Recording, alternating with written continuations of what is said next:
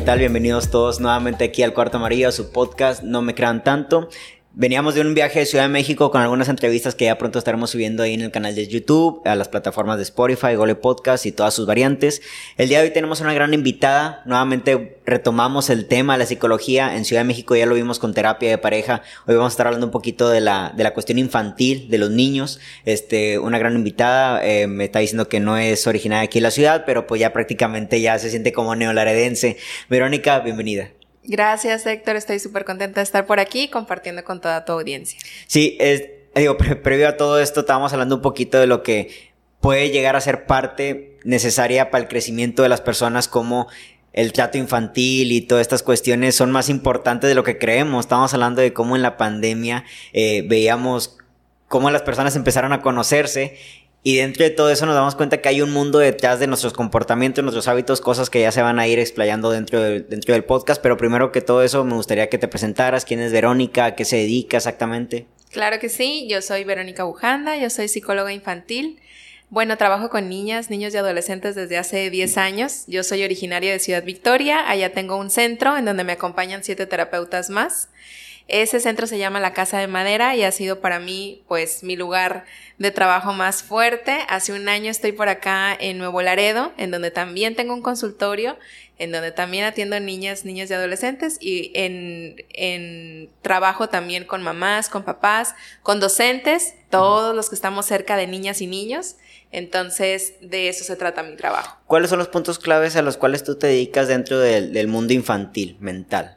Mira, yo trabajo con problemas de conducta, trabajo también con todo lo relacionado a los buenos tratos, a la crianza respetuosa, a poder aprender a disciplinar de una manera eh, positiva y eh, con el trabajo con familias, mi línea va más enfocada a eso, a trabajar con la crianza, a brindar herramientas que nos puedan ayudar para la dinámica familiar, a cambiar ciertas eh, conductas que tenemos ya muy normalizadas para que la relación que tenemos con nuestros hijos y con nuestras hijas pues sea mejor que la que tuvieron con nosotros nuestros padres o nuestros cuidadores. En esta cuestión de la crianza, eh, sí hay una gran diferencia entre cómo, cómo se tenía pensado que se criaban a los hijos, ¿no? Digo, obviamente todavía hay personas que les llegó a tocar lo del chanclazo, el cinturonazo, digo, obviamente expresiones que pueden venir desde la risa, pero que son originarias de un mundo ya obsoleto, ¿no?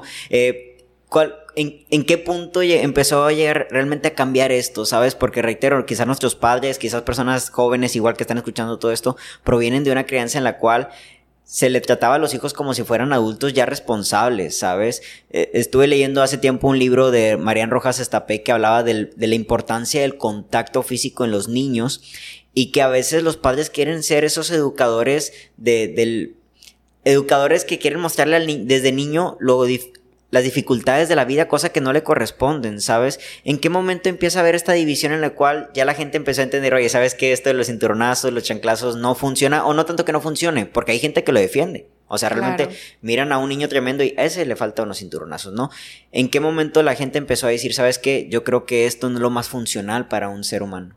Mira, viene esto de muchos estudios por la parte de salud, ¿sí? Por la parte del área médica, hay un estudio muy, muy fuerte de una doctora estadounidense que dice que eh, ella trabajaba para un hospital y en el hospital atendía casos de adultos que eh, tenían diferentes diagnósticos, que sí diabetes, que sí hipertensión, eh, cáncer, como todas estas enfermedades como muy, muy grandes. Y entonces que ella empieza a indagar en sus expedientes clínicos y ahí se da cuenta que si bien pues venían, porque ella decía, bueno, ¿por qué hay de pronto, no sé, una epidemia de hipertensión, una epidemia de cáncer, una epidemia de enfermedades como muy fuertes? Y entonces ella decía, ¿de dónde viene también esta epidemia de ansiedad, esta epidemia de depresión, esta epidemia de estrés postraumático? Y entonces en sus investigaciones resulta ser que todo venía a lo mejor tú dijeras, bueno, viene de lo que estamos comiendo, o viene de lo que estamos viendo en televisión, o viene de los videojuegos que estamos jugando, pero dentro de toda su investigación resulta que todo viene desde la infancia, de cómo fuimos nosotros tratados en la infancia. Y entonces, eh, recuerdo mucho porque esto es como una TED Talk en donde ella habla de esto y ella dice, en el momento en el que yo descubro esto, yo corro con mis, con mis maestros y corro con mis colegas y les digo, si dejamos de maltratar a los niños vamos a dejar de tener diagnósticos fuertes. Y yo pensé que iba a ser así un boom y que iba a ser como el gran descubrimiento y resulta que resulta que no, resulta que salgo a la calle y hay personas que siguen defendiendo eh, la chancla, la nalgada, el manazo, etc. Entonces, dentro de ese estudio, pues se despliegan muchos otros estudios más y en mi caso en particular viene a raíz de la tesis que yo elijo para mi maestría, que era una es una tesis, eh, o en su momento fue una tesis, que habla acerca del apego seguro y de cómo el apego seguro es algo que nosotros desarrollamos desde niñas y desde niños con nuestros cuidadores, con las personas que estuvieron más cercanas a nosotros entre los 0 y los 7 años, y cómo es que eso permea en todo lo que nosotros somos de adultos. Este rollo de los golpes hacia el niño, ¿en qué aspecto permea de la imagen del niño hacia el padre? O sea, ¿qué ve, qué ve en el padre o en la mamá que le pega? Mira, hay muchas, em, muchas situaciones que pueden ocurrir en el cerebro de una niña o de un niño que es maltratado.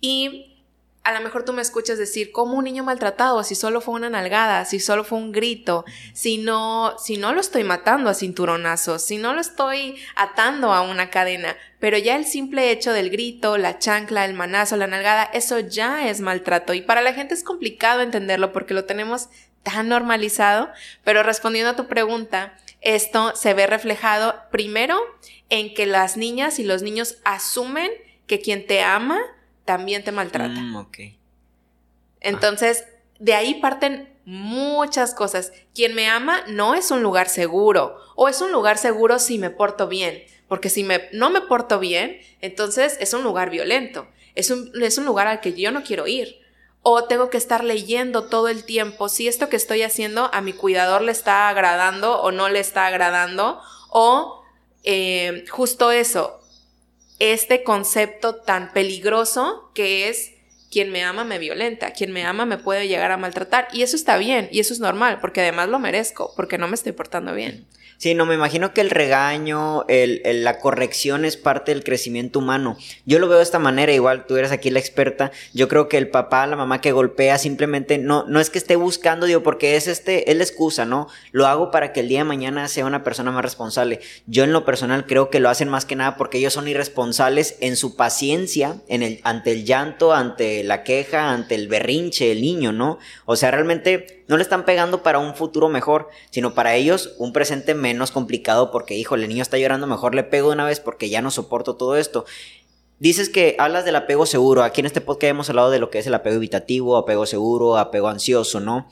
Es evidente que el apego seguro, eh, ¿cuáles exactamente las características del apego seguro? Digo, más allá de la ausencia de maltrato pues que tú tienes esta confianza de acercarte a tus cuidadores cuando lo necesitas, pero también la confianza de alejarte y explorar, descubrir, etcétera, sabiendo que siempre va a haber como ese puerto seguro al que tú puedas regresar sin ser juzgado, sin ser violentado, sin ser atacado. Ok.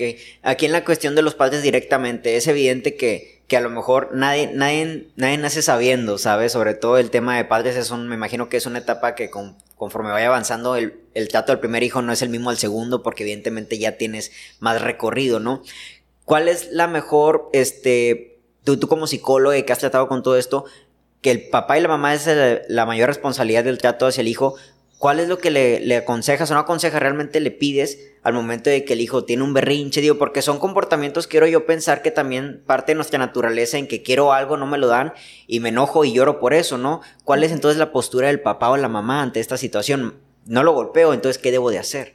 Mira, primero quiero empezar desglosando un poquito todo esto que tú me acabas de platicar, también para poder ir entendiendo nuevos términos y poder irnos familiarizando con cosas porque mencionabas tú ahorita, nadie nos enseña a ser papás, nadie nos enseña a ser mamás, pero la verdad es que los estudios científicos nos dicen que sí lo aprendimos, lo aprendimos de los cero a los tres años, viendo cómo fueron nuestros cuidadores con nosotros. Entonces, de pronto yo les eh, tengo eh, de pronto charlas en escuelas y platico mucho con mamás y con papás, además de, de los que veo en consulta, pero les digo, seguramente tú cuando no tenías hijos, tú decías, eso que hace mi papá, yo no lo voy a hacer con mis hijos. Ah, eso que hace mi mamá, yo no lo voy a hacer. Y de pronto te ves siendo mamá y te ves siendo papá repitiendo esas cosas que dijiste, no lo voy a hacer yo. pero al momento de la práctica, tu cerebro es lo que tiene en automático, es lo que ya sabe, es lo que ya conoce, ¿sí? El camino de la chancla, el grito, la nalgada, el manazo, la amenaza, el tiempo fuera, es como el camino breve, es como la vereda, lo rápido. Porque el camino de la crianza respetuosa y el de respirar tres veces yo para poder cargar mi frasco de paciencia y no irme contra mi hija o a mi hijo, es el camino complicado, es el camino duro, es el camino porque no lo vimos, porque no lo aprendimos, porque nuestros cuidadores no fueron así. ¿Sí? De pronto tengo enfrente de mí a 50, 60, 70 padres de familia en charlas y les digo, levanten la mano quien de aquí fue nalgueado, fue cinturoneado, fue amenazado, o le dijeron, si no te callas, te voy a pegar para que ahora sí tengas un motivo para llorar. Y el 95% de las personas levantan la mano. Todos venimos de ahí, todos venimos de ese lugar. En el entendido de que nuestras nuestros padres, nuestras madres, nuestros cuidadores hicieron lo mejor que pudieron con las herramientas que tenían en ese momento. Pero entonces, ahora que tenemos todas estas herramientas, todos estos libros, todos estos profesionistas, todos estos estudios científicos que nos hablan acerca del maltrato y de los buenos tratos, entonces ya no podemos decir que no nos están enseñando a ser mamás y a ser papás. Ya nos están enseñando. Ya nosotros tenemos esta responsabilidad de aprender a hacerlo mejor. Ahora, Platicabas acerca ahorita del tema de los berrinches, que yo creo que es uno de los que más les vuela la cabeza a las mamás y a los papás, porque es un tenso, es un momento de estrés, es un momento vergonzoso, ¿no? Si estás en una fiesta. Sobre todo, sí, en público, que de pronto se tira al suelo en el supermercado, que de pronto eh, te tira un manacio a ti. Entonces, ¿qué pasa con los berrinches? ¿Y qué es lo que yo aconsejo? La crianza respetuosa no está peleada con las reglas y con los límites, al contrario. Las reglas y los límites son un gran aliado de la crianza respetuosa, pero entonces necesitamos re reconceptualizar lo que entendemos por disciplina, ¿sí? Si tú, si tú dices, ese niño lo que le hace falta es disciplina, ¿qué es lo primero que viene a tu mente? Puede ser la nalgada, sí. puede ser el cinto, puede ser el regaño, pero disciplina viene de la palabra discípulo, ¿sí? ¿Qué es un discípulo? Alguien que aprende de alguien que tiene más conocimiento. ¿Sí? Entonces nuestras hijas y nuestros hijos son nuestros eternos discípulos. Ellos están aprendiendo de nosotros. ¿Sí? Entonces, yo le necesito enseñar a esta niña y a este niño qué hacer con sus emociones. Ahora, los berrinches son una etapa completamente natural y esperada en las niñas y en los niños. Si tú me dices mi hija o mi hijo me hace unos berrinchotes, yo te voy a decir, tienes al niña y al, niño y a la niña más sana del mundo. Porque es una etapa completamente normal, natural y esperada. Pero que te interrumpa, pero en esa cuestión de los berrinches, ¿Se aprenden directamente de los padres o es un estímulo biológico natural del ser humano? Ahí te va. Cuando la niña y el niño hacen un berrinche, lo que se activa, ¿sí? Es todo su sistema nervioso, porque está sintiendo algo tan fuerte que no sabe qué es, no sabe cómo se llama y no sabe cómo poder regularse. Y a lo mejor ese berrinche viene de que yo le dije que ya no podía seguir usando la tablet, de que no le iba a comprar ese juguete en el súper, de que le dije que se tenía que meter a bañar justo ahorita, o de que lo quise sentar a hacer tarea, ¿sí? Y ahí viene una emoción que es tan fuerte y que es tan intensa, ¿sí? Que no sé qué hacer con eso y entonces grito y entonces lloro y entonces te quiero pegar y entonces, porque no sé cómo trabajar esa emoción, no sé cómo regularme, no sé cómo volver a mí. Entonces, ¿qué es lo que pasa? Que cuando yo veo a mi hija o a mi hijo en ese berrinche, yo empiezo a hacer berrinches de adulto, ¿sí? Porque los adultos también hacemos berrinches. Sí, sí, no, de otro tipo, ¿no? de otro tipo. No me voy a tirar al suelo en el supermercado, pero a lo mejor. Voy a publicar en Facebook. Voy a, te voy a bloquear en WhatsApp. Exacto. Te voy a dejar de contestar. ¿Sí? Sí, sí. Y entonces, esto, digo, igual vamos a ver más adelante vamos a hablar de lo que es, cómo permea esto en la vida adulta, ¿sabes? Pero entonces sí podríamos decir que esta parte de los berrinches es un aprendizaje del niño y el cómo el mundo, en este caso papá, que refiere al mundo, es el que le detiene en esos berrinches. Entonces si papá lo golpea, entonces él ya no se va a poder quejar cuando es natural que nos queramos quejar el mundo porque tenemos miedo a un golpe. Y ya después lo vemos quizás hasta en parejas, ¿no? Futuro. Eh, en esta etapa de natural del berrinche, de la expresión, de que estamos aprendiendo en nosotros mismos. Papá y mamá golpean, hay niños maltratados justamente para eso.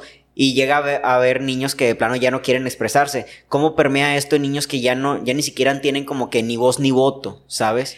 Son, ah, podemos llegar a ser eh, adultos eh, que nos, se nos complica el tema justamente de nuestra propia intuición, mm, ¿sí? Ok. O sea, nuestro propio conocimiento, porque tú, imagínate que tú cuando decías estoy, estoy triste, te decía no, no, no, no, no, no, no, pero no llores, ¿eh? No llores. O te decía, tú decías, es que estoy sintiendo mucho enojo. Y alguien llegaba y te decía, te voy a pegar, ¿eh? Para que entonces sepas lo que es.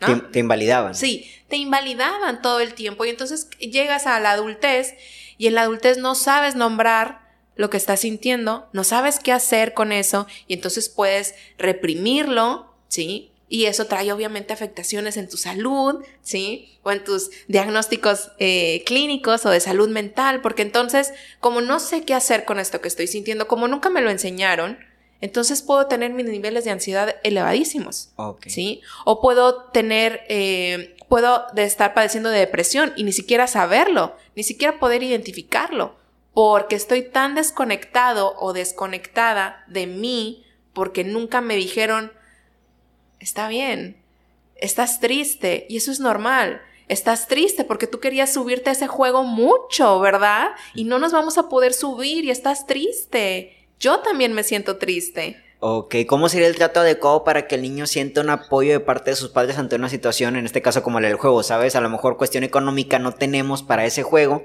¿Cómo, cómo se lo comunicas al niño que a lo mejor no puede entender la carencia de dinero, ¿sabes? ¿Cuál es la comunicación correcta del papá hacia el hijo? Mira, no hay recetas mágicas, pero lo que voy a platicar son algunas sugerencias que pudiéramos aplicar en diferentes situaciones, en el entendido de que, como decía hace ratito, no hay recetas mágicas. O sea, esto que puedo decir ahorita puede funcionar, puede que no.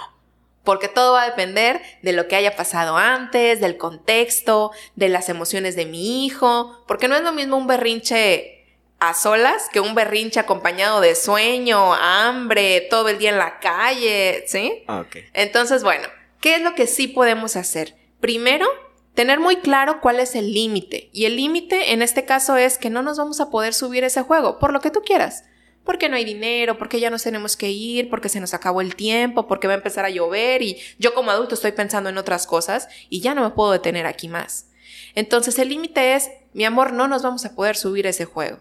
¿sí? Y después de ese, de ese comentario viene el berrinchón, el, pero mamá, yo me quería subir, por favor, por favor, por favor, eres una mala, yo quería estar arriba. Ok, y ahí Entonces, la, etiquetan a la mamá como mala. Sí, sí, sí, sí, y eso pasa mucho. Pero aquí la situación es, ¿qué actitud va a tomar el adulto ante ese berrinche? Y yo le voy a decir, entiendo que estás triste, entiendo que estás enojado, entiendo que tú tenías muchas ganas de subirte a ese juego, ¿verdad? Primero yo valido la emoción. La validas. ¿Entiendes por qué quería hacer eso? Entiendo eso. Pero si por el contrario yo hago cosas como ves, por eso no te quería traer. Mira cómo te mm. pones. Oye, ya nos subimos a cinco. Pues ya no. ¿Ves que tú también? Mira, mira, ¿ves? Por eso nunca me gusta venir contigo a estos lugares. Entonces ahí invalidamos la emoción. El paso uno es validar. Entiendo que estás triste, entiendo que estás molesto, entiendo que estás frustrado y le pongo un nombre a lo que siente, ¿sí? Estoy viendo tus manos, estoy viendo tu carita, estás muy enojado.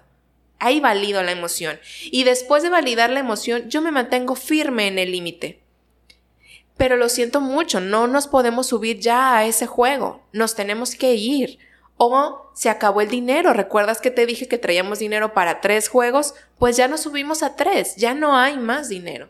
Nos tenemos que ir. Entonces, el paso dos es mantenernos firmes en el límite y el paso tres es ofrecer alternativas. ¿Te parece si regresamos otro día? ¿Te parece si mejor vamos ahorita y visitamos a tu abuelita? ¿O te parece si te doy un abrazo en lo que pasa tu tristeza?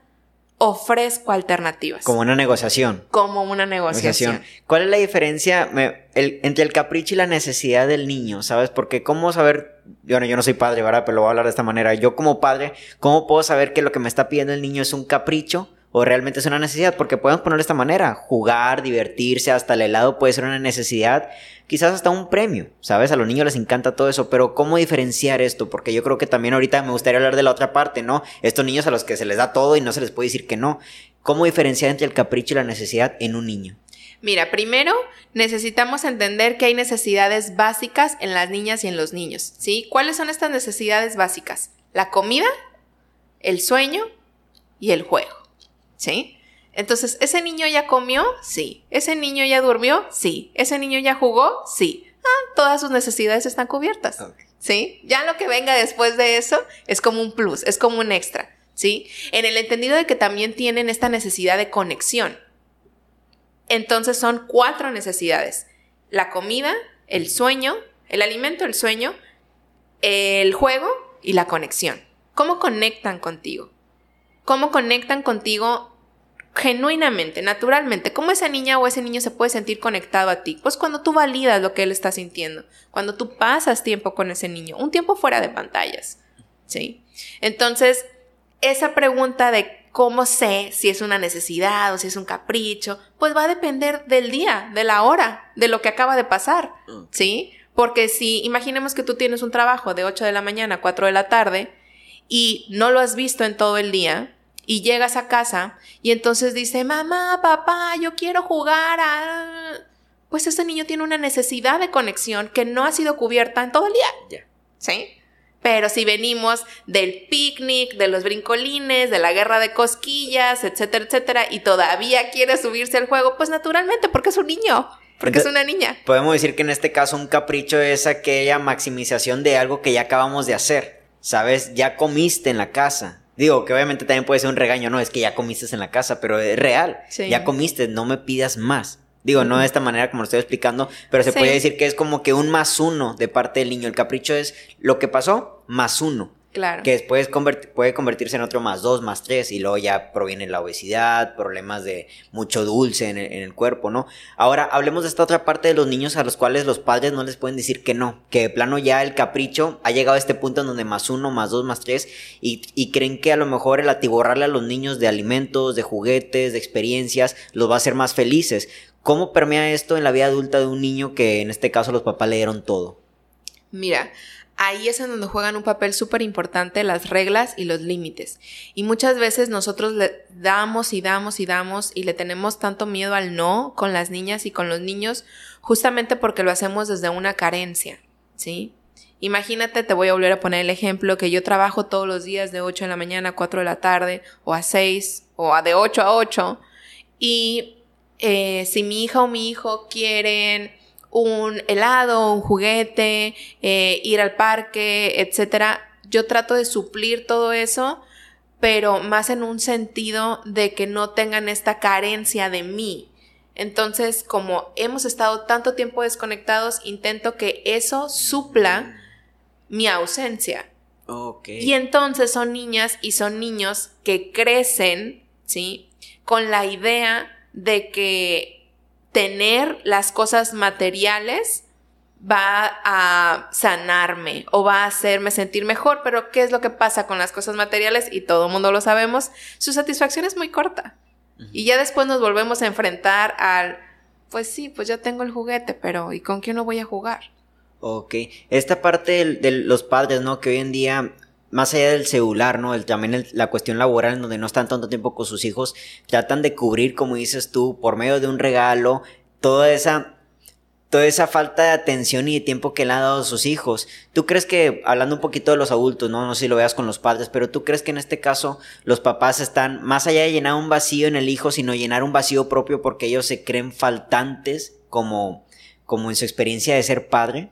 Sí, definitivamente. Y fíjate que hay una frase muy, muy bella que encontré hace tiempo en Facebook, desconozco el autor, pero decía la imagen algo así como, no les des a tus hijos todo lo que tú no tuviste, mejor enséñales todo lo que a ti no te enseñaron.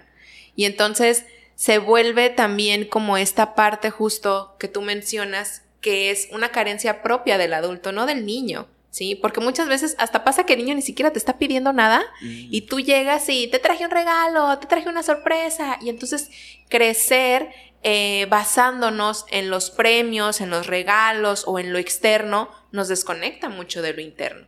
Y entonces, de pronto, justo pasa eso, niñas y niños a los que a la primera de cambios, cuando les dices que no, no saben qué hacer con ese no, no saben en dónde meter eso que sienten. Sí, eh, yo creo que esto también convierte en los niños, ¿no? Los convierte en adultos pocos tolerantes al rechazo, ¿no? Yo creo que el rechazo es una parte fundamental del ser humano. Hay que tocar varias puertas y varias te van a decir que no, varias te van a cerrar eh, justamente frente a las narices. El problema, creo yo, igual tú eres la experta aquí, que estos niños que reciben tanto en su parte infantil, cuando son adolescentes, cuando son jóvenes, y alguien les llega con un no, quedan en shock, ¿sabes? O sea, a mí nunca me han dicho que no y realmente pueden acudir a la violencia, a lo que sea para conseguirlo, a la manipulación para conseguir ese sí, ¿sabes? Ya viéndolo en la parte de adulto, ¿no? Este, ¿cuáles son las tres cosas que tú fundamentalmente ves que más permean para mal en la vida de un, en la vida de un adulto que aconteció en su parte infantil? Mira, la primera y la más, yo creo, importante de todas es la normalización de la violencia. Que te digan, ay, pues una nalgada, pues normal, ¿no? Un grito, pues, mm, pues lo de siempre. Entonces la normalización de la violencia nos ha traído justo pues todo lo que estamos viviendo. O sea, sabemos que violencia acarrea más violencia. Entonces, la normalización de, la, del maltrato y de la violencia es la más importante porque te topas con muchos adultos que dicen, es que a mí me pegaron de chiquito y estoy bien.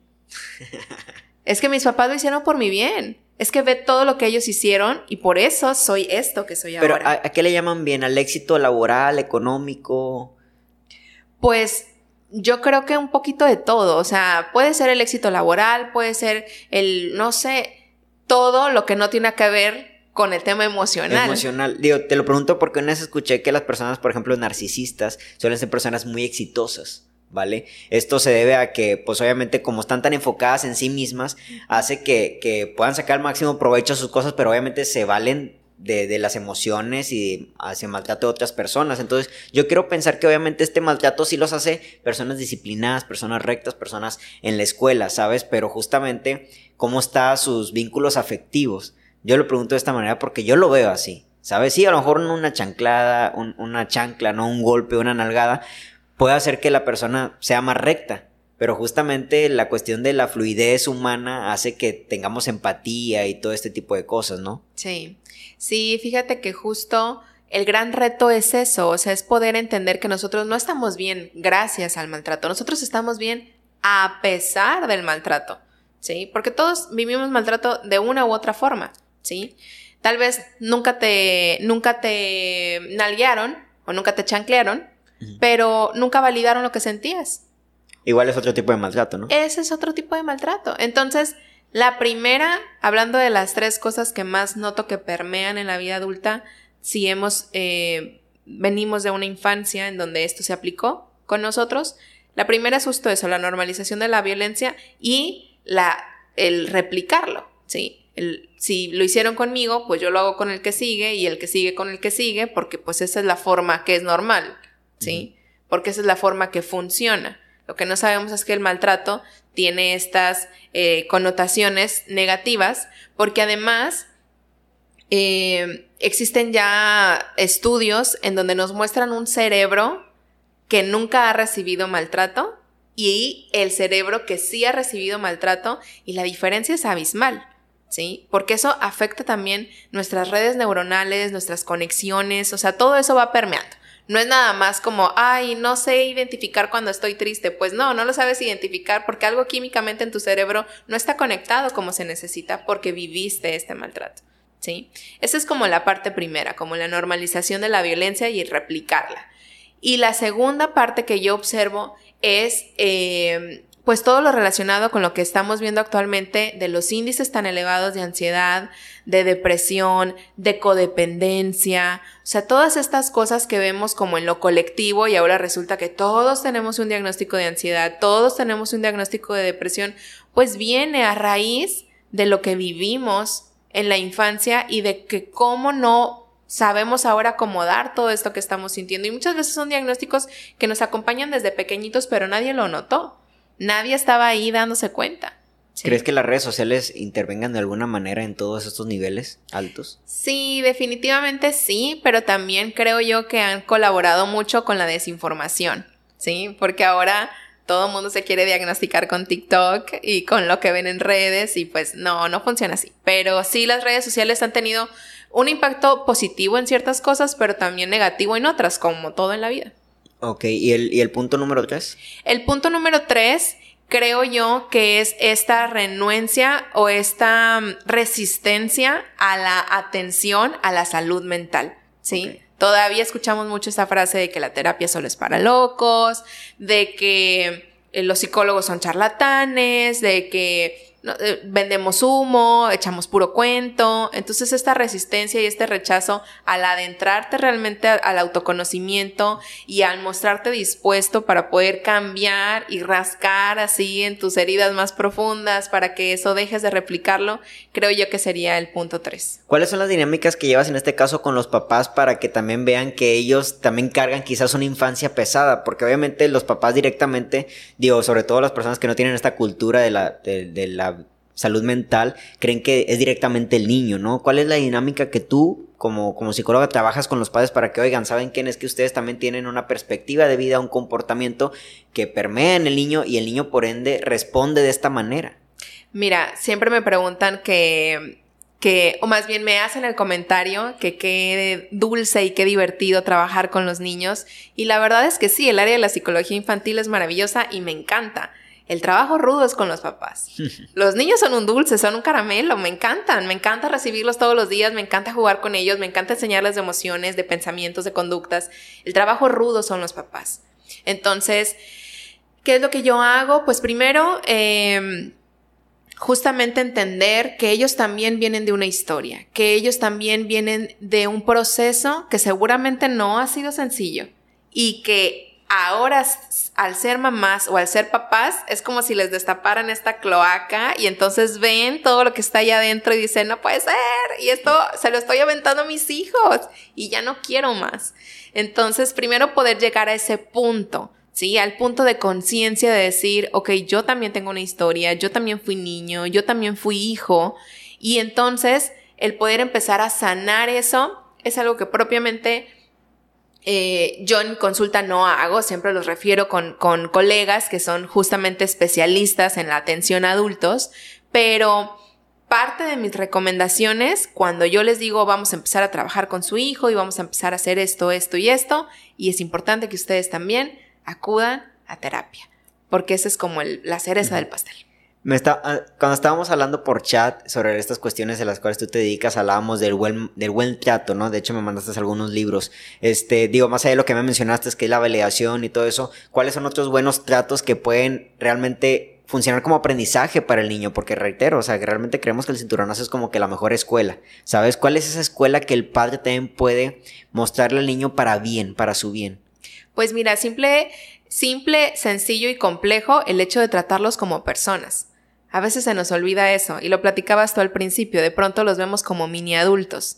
Y ahí es en donde entramos en la crianza tradicional, en donde tú te callas porque yo soy el adulto y yo siempre voy a saber más que tú, ¿sí? Entonces, cuando los vemos como personas y como personas pensantes, porque los niños y las niñas y los niños esos son, son personas y son pensantes, no son tontos. No les tenemos que hablar dulcito todo el tiempo y no tenemos que pensar o creer que nunca saben. Ellos también saben. Entonces tratarlos con respeto, darles el lugar que ocupan y hacerles saber que su voz es importante, yo creo que eso los potencia y los lleva realmente a descubrir quiénes son ellos realmente fuera de la mirada del adulto. Porque lo que queremos es eso, que ellos descubran su esencia, que ellos sepan quiénes son, no que quieran complacerme a mí como adulto todo el tiempo, sino que ellos vayan descubriéndose y sintiéndose cómodos, sabiendo que yo voy a estar aquí y les voy a estar sosteniendo la espalda, pero no les voy a estar dictando qué camino seguir. ¿Qué diferencia también en mostrarte como padre o mostrarte como un amigo, sabes? Porque también es un tema muy complejo, porque en ocasiones hasta qué punto soy papá como persona que dirige, como persona que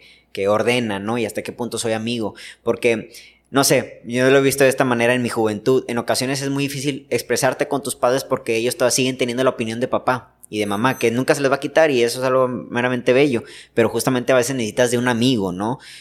Tú como padre, ¿no? ¿Cuál es esta distinción? Ahora como el tema del capricho y la necesidad, esta distinción entre hasta qué punto papá y hasta qué punto amigo, ¿cómo puedo abrirme a también ser una persona en cual mi hijo confíe cuando esté borracho a las 2 de la mañana en un antro y no tenga quien marcarle realmente me marque a mí, para que genere esa confianza hasta en su vida adulta? Mira, el rol de padres o de madres es algo que no debemos de perder, ¿sí? Nosotros siempre vamos a ser una autoridad, pero ojo, la autoridad no es sinónimo de ser una persona autoritaria, ¿sí? Ni es sinónimo de ser una persona permisiva, porque si nos cargamos mucho hacia la parte autoritaria, entonces caemos en el yo soy tu mamá y tú te callas. Pero si nos cargamos a la parte permisiva es, bueno, pues si lo quiere hacer, que lo haga, ¿sí? Y, y la autoridad, la autoridad es la que marca los límites, pero también la autoridad es la que permite estos espacios de conexión, ¿sí?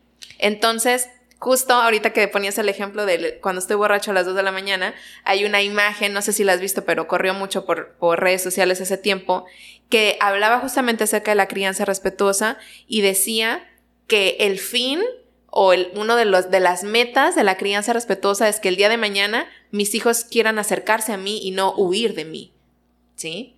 Entonces, que justo cuando estén en, un dilema, en un problema, o en un éxito, o en un, en un momento cúspide de su vida personal, profesional, etc., lo que quieran es hablarme a mí y contarme a mí y acercarse a mí. ¿Por qué? Porque en mí van a encontrar un lugar seguro de apapacho y de contención, pero también de sugerencias, de reglas, de límites. O sea, tenemos que ir moldeando esta balanza porque amigos no somos, ¿sí? Ni vamos a ser. Tenemos un rol y ese rol es jerárquico. Entonces, poder encontrar este equilibrio en donde hay reglas y hay límites, porque son importantes, porque las reglas y los límites también son una muestra de amor, pero donde también hay escucha, en donde también hay conexión, en donde también hay validación. Y entonces ahí nos volvemos una autoridad respetuosa. Más que nada que no exista juicio. ¿Sabes? Porque obviamente como seres humanos vamos a cometer muchos errores y el juicio del papá es de que, ¿qué hiciste? ¿Sabes? Entonces realmente un, un, ¿sabes qué? Independientemente de que qué hice, entenderme en esto y poder sentir tu, tu acompañamiento. Me gustaría hablar un poquito del trauma, no sé si lo has visto también en terapia, pero Hablando ya propiamente de niños que han pasado por dificultades complicadas, no quiero entrar en temas más profundos, igual lo dejaría de, tu parte, pero temas quizás como un divorcio de los padres, ¿no? O maltrato, no hacia ellos, que igual es evidente que puede haberlo cuando el papá o mamá se maltratan, lo más seguro es de que también te lleven ese maltrato hacia el niño. ¿Cómo, cómo trabajar el trauma en un niño, ¿sabes? Porque un adulto, que igual puede ser un tema muy inconsciente de parte de nosotros, al menos sí le ponemos un poquito más nombre a la situación, ¿sabes? Que fui víctima de esto realmente, ¿no? Pero un niño que a lo mejor en, su perspectiva del mundo todavía no entiende lo que está aconteciendo, pero sabe que no se está sintiendo seguro, bien o libre, ¿no? ¿Cómo se trata el, trauma en un niño? Entendiendo esta parte que no es tan consciente siquiera de las de lo que ocurre en el mundo alrededor. Fíjate que una de las primicias de la crianza respetuosa es justamente ayudarles a los niños a poner en palabras lo que están sintiendo y por parte de la psicología infantil también, sin duda. Pero, por ejemplo, mencionabas tú ahorita el divorcio. Pueden suceder otro tipo de cosas, porque la vida es una caja de chocolates, diría Forrest Gump. Eh, y al principio también mencionabas que muchas veces el adulto se quiere adelantar a la rudeza de la vida y entonces pues no quiero hacer niños de cristal y por eso les grito y por eso les pego y por eso en esta casa hay reglas y quien manda soy yo. Entonces, lo que vamos creando son niñas y niños completamente desconectados de lo que están sintiendo. Pero esto haciéndolo al revés y yo como adulto poniendo en palabras lo que está sucediendo alrededor, le ayudo al niño a resignificar lo que está sintiendo. Y eso no significa que el día de mañana no van a ser personas que en terapia van a decir, ay, mi mamá hacía esto, ay, mi papá hacía el otro. Probablemente sí, pero no con un, con un sentido tal vez tan intenso o fuerte como lo estamos haciendo ahora, esta generación que está intentando romper patrones. Entonces, imaginemos que mis papás se acaban de divorciar y que yo tengo cinco años. Entonces, mi mamá y mi papá y tal vez algún profesional de la salud mental pueden ayudarme a entender qué es lo que está pasando afuera, porque eso que está pasando afuera me está haciendo sentir cosas aquí adentro. ¿Sí? Entonces, mamá y papá se divorciaron, tu rutina cambió, ahora tienes que ir a dos casas distintas, ahora eh, tal vez hay momentos en donde extrañas a papá y no lo tienes cerca, hay momentos en donde extrañas a mamá y no la tienes contigo, hay momentos en donde dijeras, ay, cómo quisiera que estuvieran los dos aquí juntos, y eso ¿Cómo te hace sentir? ¿Te sientes triste? ¿Te sientes frustrado? ¿Sientes nostalgia? ¿Qué, qué, qué extrañas? Y cuando tú extrañas eso, cómo, cómo te comportas, qué es lo que haces, qué es lo que piensas, y entonces poder ahora resignificar ese trauma o esa situación y entonces hablar de eh, cómo es que el amor de mamá y de papá sigue intacto, cómo es que ellos te demuestran a ti que te aman, cómo para ti ha sido una experiencia dolorosa que no esperabas, pero que también ha traído cosas que te han llevado a aprender, que te ha llevado a conectar con cada uno de una forma distinta, o sea, hablar, explicar. Ahorita, en esta cuestión de la ausencia de papá, mamá, me gustaría hablar un poquito de esto, ¿no? O sea, realmente cómo, este, cómo repercute en la vida de una persona la carencia de una imagen paternal eh, que ocurre mucho en esta parte del mundo, en Latinoamérica, sobre todo hay muchas personas que no crecieron con su padre, fue en mi caso, ¿no? Digo, siempre tuve la imagen, pero más no crecí con él, pero hay personas que de plano ni, ni crecieron ni conocieron absolutamente a su padre, pero también hay otra parte que quizás no conoció a su madre. ¿Cómo afecta esto entendiendo que Digo, no sé si estás un poquito con, con, el tema, pero esto de la energía masculina, energía femenina, realmente la necesidad de la, de la imagen, de una imagen maternal, de cuidado y la imagen paternal de alguien que guía, ¿no? Por así decirlo. ¿Cómo permea esto en, en una, en, en la vida adulto de un niño, ¿no? Porque realmente lo vemos en este tema, o sea, eh, personas que no tienen la carencia de una imagen paternal buscan ser autoritarios o buscan a alguien que sea autoritario frente a ellos y la imagen maternal a lo mejor alguien que no tuvo cuidado y que justamente suele ser muy independiente ante la vida, ¿cómo se ve reflejado la, ausencia de papá o mamá en la vida de un niño? Pues mira, se puede ver reflejado de muchas cosas, de muchas formas, más bien porque cada persona también, eh, pues es un mundo, ¿sí? Y a lo mejor imaginemos que tal vez tú creciste con una ausencia de figura materna, pero eh, tuviste cerca a tus abuelas, a tus tías, a tus maestras, o creciste sin una figura paterna, pero tuviste cerca tíos, em, primos, maestros, o sea, cada persona es una historia, cada persona es un mundo, ¿sí? ¿Cuáles son estas cosas que pueden repercutir en la vida adulta? Pues justo lo que tú mencionas, desde el tema de no saber relacionarme tal vez con el sexo opuesto o ah, de buscar justamente estas energías, que la energía femenina y masculina pues es algo que tenemos todos, ¿sí? Este, el no saber de pronto eh, cómo eh, se siente tener un papá o cómo se siente tener una mamá o cómo es que eh, yo puedo relacionarme con, con el sexo opuesto o justamente el hecho de no saber cómo integrar esas dos energías en mí.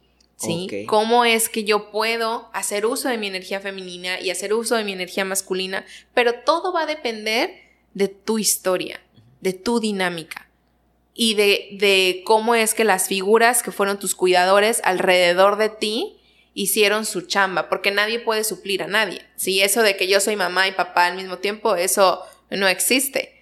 Sí. Ajá. Y, los niños llegan con este tipo de preguntas a, tu consultorio, o sea, digo, dado en caso de que un niño creció sin papá, ¿no? O sea, realmente en él está el cuestionamiento de por qué veo que Juanito, Panchita, ¿no? Por decir, poner nombres en la escuela, veo que tienen un papá y yo no veo a alguien. Eh, son preguntas que se hace el niño. Son preguntas que se hacen si nadie les ha dado una respuesta. Ok. ¿sí? Porque hay, hay, digo, sabemos las estadísticas, ¿verdad? Y usualmente este, hay más ausencia de figura paterna que materna, aunque de la materna tampoco, tampoco estamos exentos, también existen esos casos, pero depende mucho de lo que haya pasado y cómo pasó y en qué momento pasó y quién se lo explicó y cómo se lo explicaron. ¿sí? Exacto. Porque hay quienes ya lo traen muy trabajadito ese tema y dicen, no, pues yo crecí con mi mamá y pues mi papá existe, solo nunca lo he visto, o existió y falleció, o...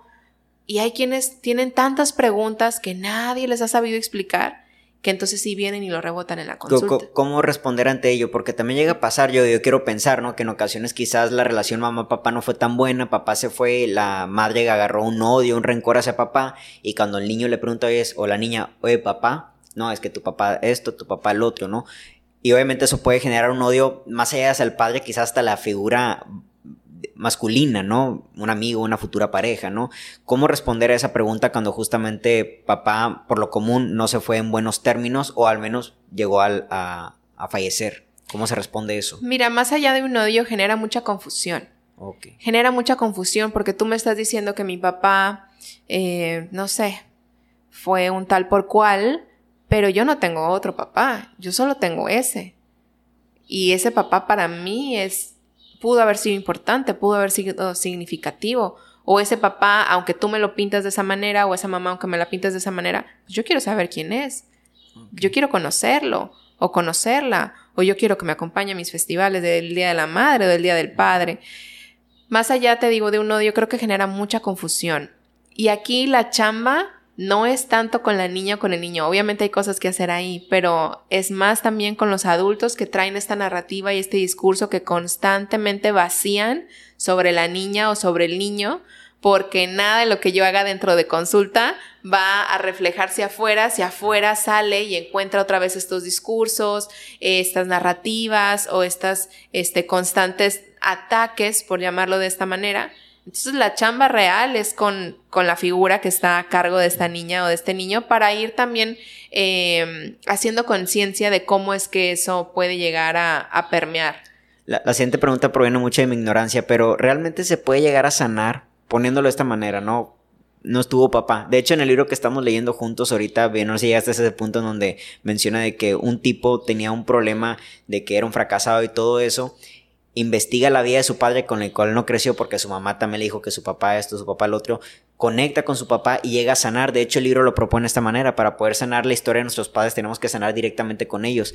En esta, en esta cuestión de la carencia, pregunta número uno, ¿se puede suplantar la imagen paternal o maternal con otra persona? Y pregunta número dos, en dado caso de que sí o de que no, es necesario poder reconectar con esa real, con ese papá biológico, con esa mamá biológica para poder sanar. Yo lo veo de esta manera. Si una persona ahorita viene y nos hace daño, ¿no? Podemos sanar nosotros, pero quizás un llegar a un acuerdo de paz con esa persona directamente puede hacer que estemos bien. Llega a pasar mucho cuando las personas fallecen, ¿no? O sea, híjole, papá o mamá se fue y yo no me fui en paz con ellos porque teníamos un problema atorado. Y aunque vayas a terapia, aunque todas tus relaciones trates de buscar siempre lo mejor, digo, obviamente papá o mamá no va a regresar, pero en ocasiones sí es necesario el conectar directamente con la persona con quien fue el daño, ¿no? Así que pregunta número uno, ¿se puede suplantar la imagen del papá a la madre biológicamente? Y número dos, ¿es necesario o se puede sanar desde ese punto en que, no sé, el día de mañana, yo no conocía a mi padre quizás, pero el día de mañana lo conozco y va a ser importante para mi cuerpo conocerlo, verlo, entenderlo para poder sanar esto que yo tengo? Mira, respondiendo a tu pregunta, uno, suplantar nunca, nunca es posible. O sea, no, no es, no, no, no son piezas de ajedrez en donde quito uno, pongo a otro. No funciona así. Sin embargo, puede ser que tal vez esa carencia de esa figura, tú nunca la sentiste como tal por cómo fuiste arropado y acompañado. ¿Sí?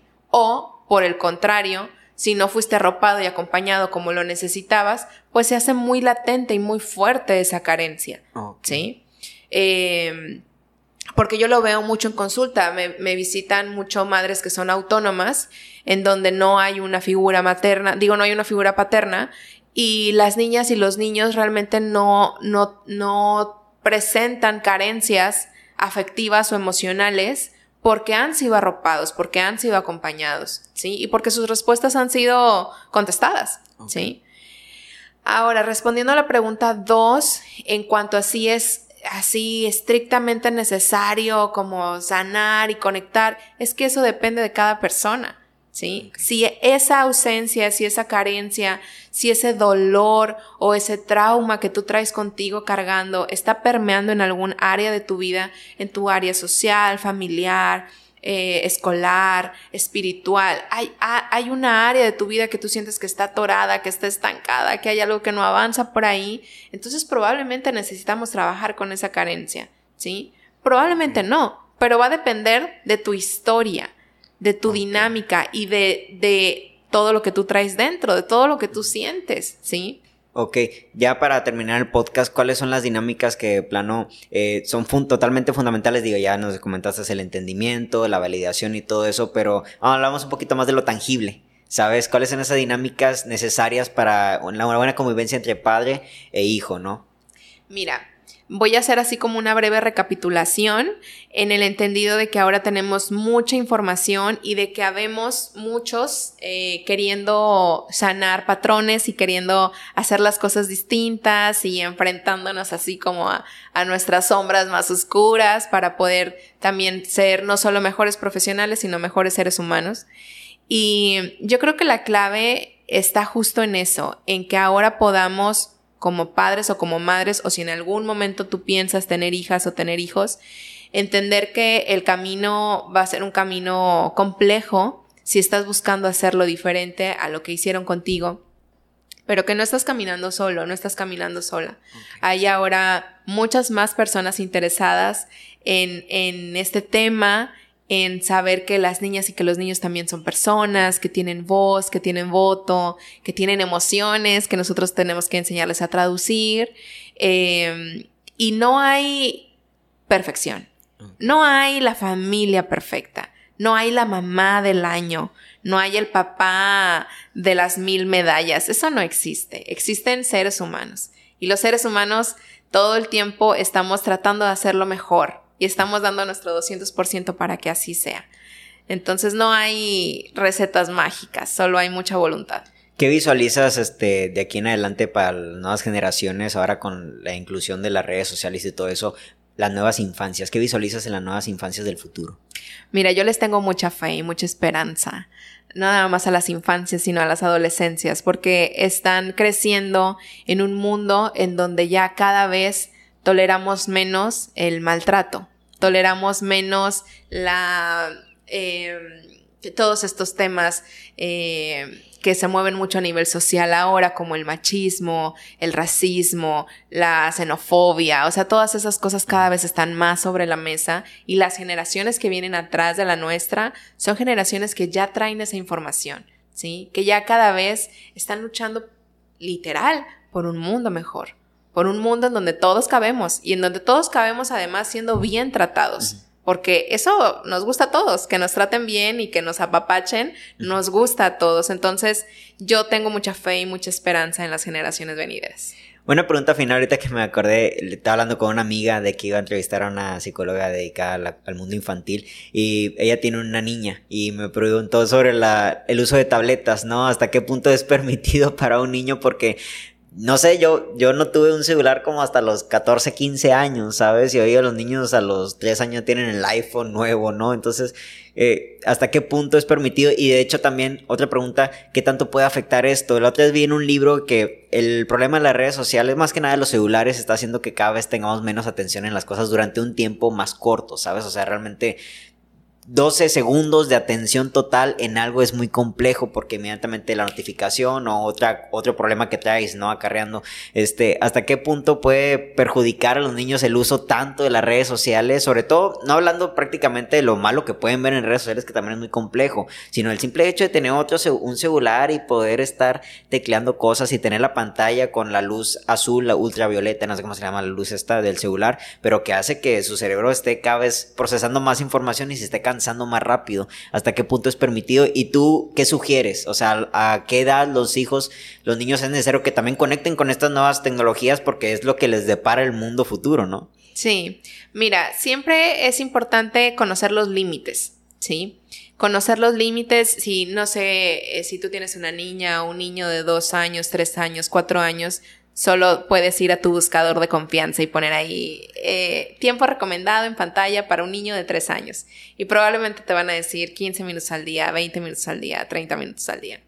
Esa es una, ¿no? Conocer el tiempo, ¿sí? El tiempo que es permitido porque además es lo sano, porque cuando nos brincamos un poco esa línea, entonces ya caemos en una sobreestimulación. Ahora, además de que puedan pasar determinados minutos en pantalla frente durante el día, es importante cuidar también el contenido, ¿sí? porque hay juegos, hay eh, aplicaciones que son especialmente eh, diseñadas para niñas, para niños de 2 años, 3 años, 4 años, porque lo que cuidan son los estímulos visuales y auditivos que produce el juego. Porque cuando los ponemos frente a juegos que no son o aplicaciones que no son aptas para su edad, sobreestimulamos ese cerebrito. Y entonces justo pasa que tenemos déficit de atención y que tenemos hiperactividades y que tenemos niñas y niños que ya no toleran la escuela porque es demasiado aburrido, porque a la maestra no le salen chispitas ni sonidos de colores, ¿sí? Entonces, recomendaciones, cuidar el tiempo frente a la pantalla y cuidar las aplicaciones procurando que sean siempre aptas para la edad que tienen. ¿Hay aplicaciones que sugieres que de las cuales tengas algún conocimiento? Pues mira, me voy a ir por la vieja confiable, que son todas las aplicaciones y los juegos de Plaza Sésamo, porque trae también bastante tema emocional. Ok. Ok, bueno, muy interesante. Verónica, por ahora que un total gustazo haberte tenido aquí en el cuarto amarillo, en el podcast No Me Crean Tanto. Me gustaría que me dijeras, compartieras tus redes sociales, donde te podemos encontrar. Igual lo vamos a poner en el video, pero aquí directamente con tu voz. Claro que sí. Primero, pues gracias por la invitación. Fue una charla bastante amena. Espero que se lleven algo de todo lo que platicamos el día de hoy. A mí me encuentran en Facebook y en Instagram como Verónica Bujanda Psicóloga y a todo mi equipo de trabajo nos encuentran como La Casa de Madera también en Facebook y en Instagram. Aquí en Nuevo Laredo, ¿dónde tienes tu consultorio? Estoy en la calle Antonio Moreno, a dos cuadras del Parque La Junta.